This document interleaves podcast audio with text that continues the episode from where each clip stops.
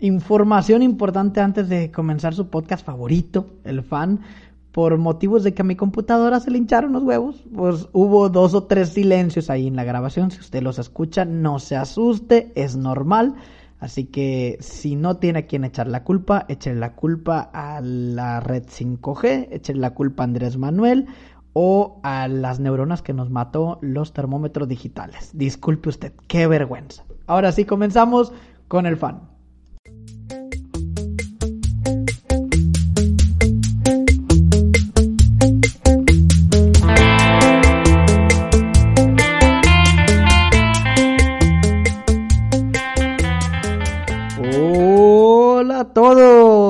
Estamos ya comenzando un episodio más de su ya tan querido fan, y puedo decir ya tan querido porque ya me he dado cuenta que somos pues varias personas en esta pequeña pero eh, solemne comunidad que se hace llamar los fanáticos, vamos a llamarnos los fanáticos, no, no le había puesto nombre, éramos como dos, ahora ya somos como dos y medio, no, mentiras. Eh, espero que todas las personas que, que, me estén escuchando o que estén escuchando este podcast, bueno, pues se estén pasando un rato ameno, un rato agradable, divertido y caí en cuenta, no lo había ah, dicho porque no lo había visto, pero caí en cuenta esta semana que tenemos mucha audiencia también de Ecuador. Hay muchas personas de Ecuador que escuchan este podcast, eh, saludos hasta allá o alguna otra parte del mundo que nos estén escuchando. Me imagino que más América Latina, no sé qué haría un gringo aquí metido o una persona que no hablara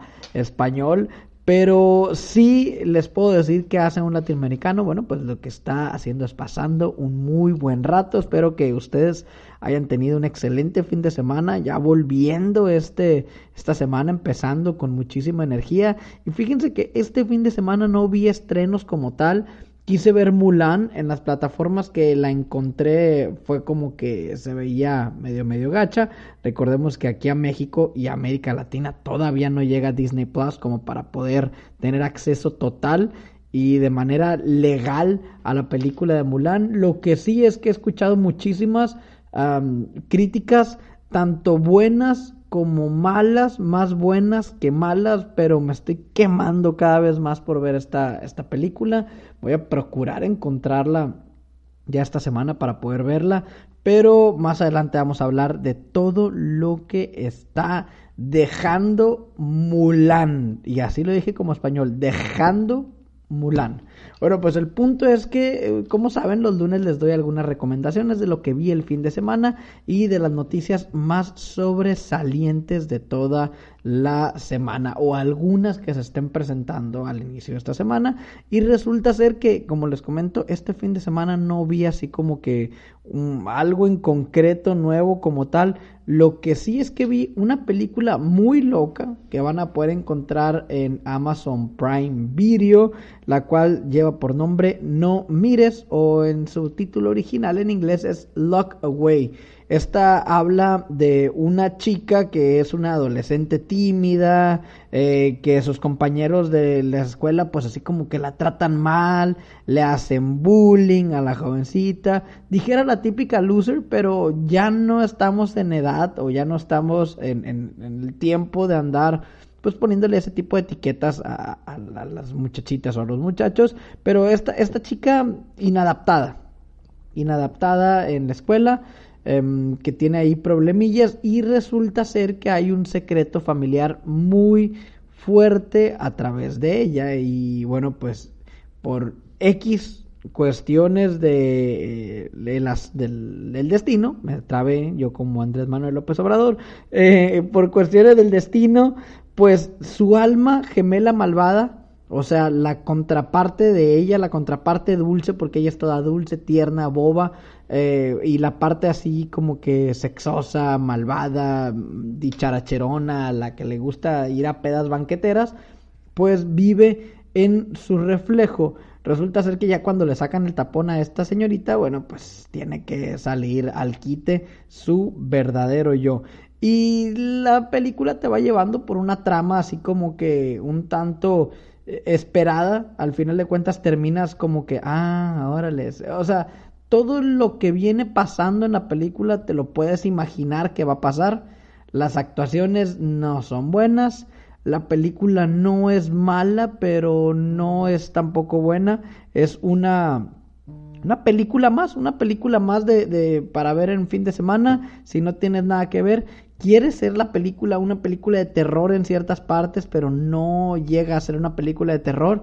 No esperes este tipo de terror eh, que, que voltea, se hacen ¡tarán! y tienen pues ahí como que una imagen nada agradable.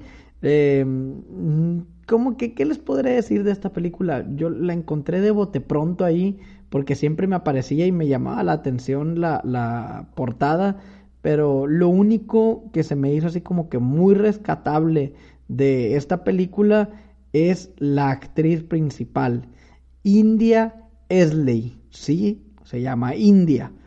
Sí, también se apellida Esley, no tiene nada que ver con los Esley, eh, pues exitosos.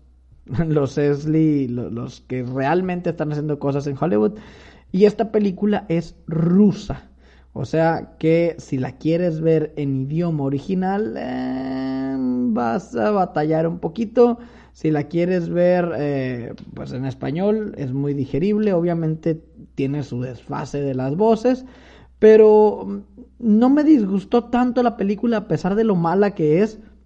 Estoy viendo que en IMDB le pusieron 5.9 de 10 en Rotten Tomatoes tiene 17%, pero sabemos que Rotten Tomatoes, si no es algo de Marvel y súper bien hecho, dirigido, protagonizado, estelarizado o producido por Kevin Feige o todo su equipo, todo su crew, no, le dan buena calificación a nada. Y en Film Affinity, ¿cómo es? Film Affinity, Film Affinity. nunca había escuchado esta, esta Film Affinity pues tiene 4.9 de 10 posibles. Es una película del 2019, o sea, relativamente nueva. De estas películas que yo creo que nunca llegan al cine, llegan directamente a plataformas digitales. Y les decía que lo único rescatable es la actriz India Esley. Esta chica hace cosas eh, eh, extraordinarias en la película porque tiene que jugar el rol de dulce y se la crees y luego tiene que jugar el rol de pues más perversona y también se la crees. Es una chica que a pesar de no ser eh, corpulenta, a pesar de no tener así como que em, el cuerpo necesario para poder em, catalogarse como sex symbol, así digamos, porque es delgadita.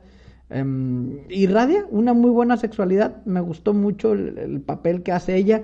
De ahí en fuera, todos los personajes son nefastos. El papá, la mamá, los amigos, el bully, todos los demás son nefastos los papeles que hacen. A nadie se la compras. Entonces, bueno, pues si tienen ganas de ver algo diferente, vayan y vean Lock Away o en español la película de No Mires. Lo que vi que sí me gustó y me arrepiento de no haber visto antes porque siempre me aparecía en, en las recomendaciones y había visto que en algunas ocasiones había sido trending mundial, es la serie de Dirty John. Mm, dijera el título en español, pero se llama Dirty John tanto en español como en inglés. Si lo quieren traducir, John el sucio, pero ya más adelante en la serie le dan otra connotación diferente a por qué Dirty John.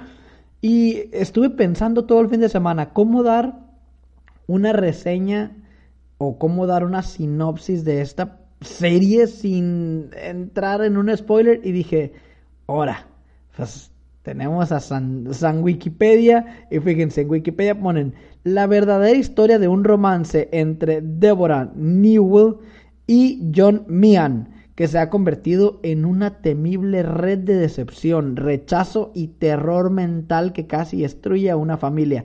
Yo cuando leí esto, no me causó tanto impacto eh, en verlo en Netflix porque dije, ah, qué hueva, va a ser un drama más así como de muy señora. Em, pero bueno, vamos a darle la oportunidad. Las primeras letras que se leen es lo que hace que la serie te dé, pues como que ese, ah, cabrón, vamos a verlo. Ya cuando escuchas que algo es basado en hechos reales, ya dices, ay, güey y esta serie es basada en los hechos reales del estafador John Meehan. O sea, entonces tiene mucho, mucho punch, tiene con qué. Son solamente ocho episodios. Hay dos temporadas, pero la quisieron hacer como tipo American Horror Story o American Crime Story, porque la primera temporada es de un caso y la segunda temporada es de otro caso. Ahorita vamos a llegar para allá. El punto es que son ocho episodios solamente por temporada y le metieron un actor estelar muy bueno. No sé si recuerdan a Eric Bana. Bueno, pues este actor, eh, señor actorazo, el primer Hulk que hubo. Eh, también lo vimos ahí en Troya interpretando a Héctor y otras mm, pues películas que hemos visto por ahí como La caída del halcón negro y otras tantas más, pues resulta ser que este señor se lleva las palmas en la actuación que hace. No mames, no mames, el, el papel que le ponen de John Meehan lo interpreta excelentemente bien y bueno, pues hace mancuerna con una actriz conocida medianamente en el tema de la televisión, Connie Britton, la misma que interpreta a su pareja sentimental, Deborah Newell, y la hemos podido observar a ella en American Horror Story en alguna que otra temporada, también en American Crime Story, por ahí sale esta señora, y la serie de Nashville, quien la haya visto, bueno, pues la conocerá rápidamente, también hace un papel excepcional porque el, la serie se lo exige, le exige que sea de cierta manera que se la compras y posteriormente tiene que dar como que un giro 360 a su personaje y también se la compras. Una muy, muy, muy, muy, muy buena serie, muy recomendada. 88% de, de aceptación esta serie y bueno pues es como un docu-serie ya les había dicho, como el estilo American Crime Story, pero se me hace un poquito menos atrabancada que American Crime Story porque ahí como que le tienen que meter el hype de, de, saber qué está pasando, hablando de American Crime Story, para poder cerrar fuerte cada episodio. Aquí se llevan su tiempo, no le meten de más, no le meten de menos, empieza un poquitito lento, pero van a entender por qué es que empieza lento.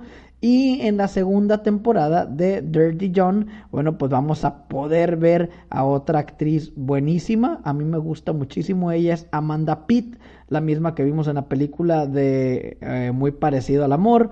Y bueno, pues la segunda temporada yo apenas la estoy comenzando a ver. Es eh, The Betty Broderick Story o la historia de Betty Broderick.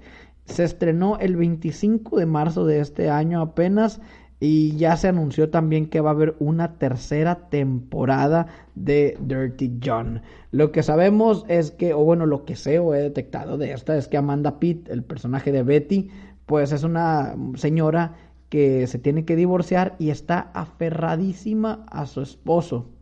Ella no se quiere divorciar, no lo quiere dejar, es el amor de su vida y hace todo lo posible para seguir con él, pero esto que hace todo lo posible raya en la locura. Así que, ay, yo estoy muy, muy picado viéndola. Ahora espero terminar de verla, ya sea entre hoy y mañana, pero igual el otro lunes les digo la conclusión de esta serie. Y lo que sí terminé de ver este maldito fin de semana es Cobra Kai. No mames, lo dije la semana pasada y lo sostengo esta semana. Qué pinche clase de serie. Ayer precisamente como terminé de ver Cobra Kai el, sábado, pues ayer domingo me puse a ver eh, Karate Kid otra vez para poder entender toda la esencia de dónde viene ese personaje de, Johnny Lawrence y también de Daniel Aruso. Y qué bárbaro, qué manera de imprimirle la, mm, la esencia que tiene cada uno de los personajes en esta nueva serie, porque yo la verdad dije, ay, yo me acuerdo que Daniel no era así. Es tal cual, es tal cual es Daniel Aruso en, Karate Kid, es en Cobra Kai y todos los chistes, los altibajos que tiene, así como que el acelere que a veces presenta, es totalmente Daniel Aruso. Esta, esta serie de Cobra Kai es una obra de arte, lo he dicho y lo voy a repetir. Em, entró fácilmente en mi top 10 de series favoritas en la historia. Quisiera decir en el top 3, pero la verdad ya no cabe en el top 3. Yo creo que en el top 3 están Indiscutiblemente en la punta está Breaking Bad. En segundo lugar, mm, yo sí pondría Game of Thrones. Y completando mi serie, mi top 3 de series, se están peleando codo a codo Dexter con Peaky Blinders. Entonces, Ahí está por si ustedes quieren eh, hacer su propio top de series, pues háganmelo saber en mis redes sociales y pónganme, este es mi top de series, eh, la número uno es esta, la número dos está, la número tres, cuatro, cinco y vamos, vamos comentándolo. Pero lo que sí Cobra Kai, ya para cerrar el tema este, muy buena. No dejen de verla, episodios bien digeribles de 30 minutos cada uno, solamente 20 episodios entre las dos temporadas y ya anunciaron que va a haber una tercera temporada, la cual ya está filmada, la cual vamos a poder encontrar muy pronto en la Netflix. Y ahora vámonos ya para culminar con algunas de las noticias más relevantes de todo el fin de semana y una de ellas pues claro está, se estrenó Mulan en Mulan va a tener... Ah, miren, aquí estoy viendo rápido, eh, antes de finalizar el tema de Cobra Kai. Cobra Kai lleva 10 días en el primer lugar de Netflix mundial. O sea que pinta bien. Bueno, el punto es que se estrenó Mulan este fin de semana. ¿Y qué podemos decir de Mulan o qué hemos leído de Mulan sin spoilers? Que es un live action em, como lo que hicieron con Aladdin. No pegado, totalmente a lo que es la caricatura, una copia del carbón como lo hizo La Bella y la Bestia, pero sí trae la esencia del personaje y cuentan una historia un tanto diferente. Obviamente tiene que tener ciertos matices iguales, pero cuentan una historia un tanto diferente. A la gente le ha gustado muchísimo esto, este tema de que solamente agarren a la heroína, en este caso, iba a decir el héroe, pero la heroína en este caso, y que hagan una historia propia. ¿Por qué? porque el simple y sencillo hecho de que sea live action no significa que tiene que ser una copia al carbón de la película. La regaron con el, Rey León en hacer eso, la regaron con La Bella y la Bestia en hacer eso también, y con Aladdin tuvieron un gran acierto. Entonces, ¿qué iban a hacer? Hacer la misma fórmula que ya se las había cagado dos veces por complacer al fandom, o hacer una fórmula propia de lo que hicieron en Aladdin para poder tener una combinación perfecta? Bueno, pues usted tiene la respuesta ahí en casita y supuestamente en el rank que he leído eh, o que he visto, Aladdin es el número uno de los live action más codiciosos o, más fuertes de, de, todo Disney. Mulan en el número dos y en el número tres y difiero La Bella y la Bestia. Que recordemos que en taquilla le fue muy bien, pero en la crítica le fue horrible a la Bella y la Bestia. Obviamente estoy leyendo reseñas personales de personas, valga la redundancia de personas que, son especialistas, pero no me he metido a Rotten Tomatoes, no me he metido a IMDB, ni en ninguna de estas páginas realmente especializadas a ver, pero lo que sí, para mí en el top 1 de, de live actions de Disney, Aladdin se lleva las palmas. Espero que Mulan sea la mitad de buena de lo que fue Aladdin para que me pueda gustar le soy muy sincero, a mí la caricatura no me encantó, la caricatura de Mulan, pero sí, eh, bueno, pues la vi alegremente y espero que esta sea una mejor adaptación. El punto es, hay que separarnos de los live action porque los live action van a ser los nuevos clásicos para las generaciones futuras y las caricaturas van a ser así como que las, animadas van a ser como que, ah, bueno, los, lo que teníamos nosotros a la mano en aquel momento y si llegan a hacer la película de Hércules y le cambian un poco la historia, voy a estar muy de acuerdo a pesar que Hércules es mi caricatura favorita. Noticias que pudimos encontrar fue, ay, también se me pasaba qué pedo con mi vida antes de pasar por noticias. No mames con The Voice. Es que no, no quería eh, eliminar ese recuerdo, ese amargo recuerdo de mi mente de que se estaban estrenando episodio por semana. Ya vi dos. Y espero ver el tercero con ansias ahorita. Em, me está gustando un madral, muchísimo The Voice. Se estrenó esta semana, solamente tres episodios. A partir de este viernes se va a estar estrenando uno por fin de semana. Y no chingues, o sea, tiene muchísima más violencia, tiene muchísimo más como que eh, eso oscuro que The Voice nos encanta. Y lo que sí, yo no sé, les digo, lo que escucho y reboto es que es sumamente parecido a los cómics. No en el tema de, de que sea la misma historia, pero sí en el tema de que es em, como que la esencia que los cómics realmente tienen en The Voice.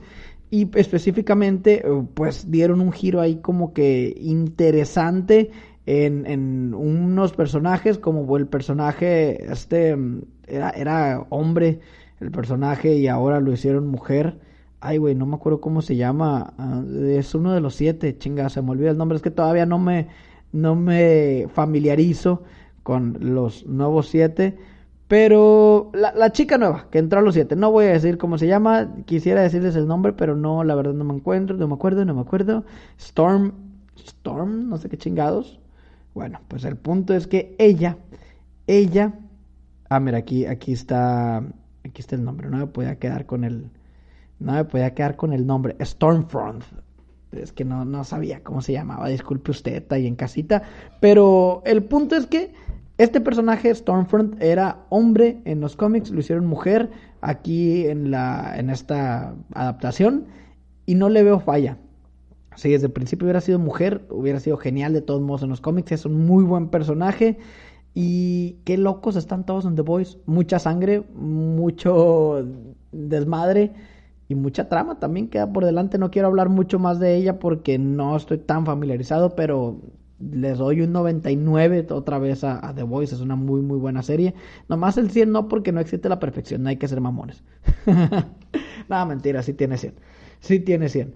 Pero siguiendo, siguiendo con las noticias. Tenía que hacer ese gran paréntesis para The Voice porque no me podía quedar con el pecho gordo. Eh, pero aquí estoy checando y estoy viendo que Ben Affleck seguirá supuestamente como Batman después de la película de Flashpoint y según los rumores, el Batfleck hará una posible serie para HBO Max. Esto eh, supuestamente lo han dado a conocer algunos insiders de la Snyder Cut. Y resulta ser que el 12 de septiembre tenemos la segunda parte del DC Fandom porque lo partieron en dos. Muy inteligentemente partieron el fandom en dos partes. El 12 de septiembre, o sea, la otra semana va a ser el complemento del fandom donde podrán, eh, bueno, pues dar esta noticia por cierta o simple y sencillamente tirar por suelo todo lo que están diciendo. También, em, Misión Imposible 7 ya está en, pues en tema de grabación, de filmación. Esperemos que esta vez no le pase nada a el gran Tom Cruise. Pues habíamos hablado también de Techala, esto ya, ya es una noticia pues por demás y parece que eh, Disney está evaluando la posibilidad de que T'Challa, o sea, Black Panther, realmente muera dentro del universo cinematográfico Marvel para darle vida a su hermana Shuri. Eh, pues es una apuesta arriesgada. Yo lo he puesto en mis redes sociales que me gustaría que, que, que así sucediera porque esto realmente es un canon que sucede en, en las historietas cómicas. Cuando fallece Black Panther, el poder pasa a su hermana, a Shuri, entonces, o, Shuri, como le quieran llamar, entonces, pues podría ser algo interesante hasta que ya tenga más información al respecto. Voy a traerles esta nota completa, solamente es así como que eh, el adelantito. Y otra cosa sobre Marvel Studios, que John Cena parece ser que se une al reparto de El Hombre Araña en su tercera parte con Tom Holland esto en el papel del arenero, ya que, eh, bueno, pues había empezado a rumorar este asunto de que John Cena iba a interpretar al hombre de arena o Sandman, y él subió a sus redes sociales una fotografía específicamente a Instagram en donde sale el hombre de arena pegándole un martillazo de arena a Spidey. ¿Qué les parece? ¿Les gustaría John Cena para interpretar a un interpretar a un héroe en The Suicide Squad? ¿Por qué no interpretar ahora a un villano y por último, y no menos importante, pero sí menos importante, The New Mutants se estrenó. No la he ido a ver, no la voy a ver. Ya leí una reseña, ya casi leí toda la película y no pienso ver algo que está no terminado. Ya es un, es un, un berrinche de la producción de, de Fox y de Marvel poder sacar esta película no creo que tenga eh, que le impriman realmente la esencia de lo primero que habían filmado, así que no me interesa verla. Lo que sí he visto que Macy Williams se lleva las palmas en toda la película. Era de esperarse, Arya Stark. Disculpe usted, sacando la casta. Todo, hoy nos fuimos un poquito más largo, hubiera querido em, platicarles más cosas, pero realmente ya cuando es casi de media hora, pues se vuelve tedioso, yo sé para ustedes también. Así que espero que la hayan pasado muy bien, nos vemos el jueves con algunos datos y por qué no alguna que otra noticia que nos haya quedado pendiente el día de hoy. Yo soy Lefan, ah, ahora en francés porque hay que ser más políglotas, soy Lefan, nos vemos en la próxima.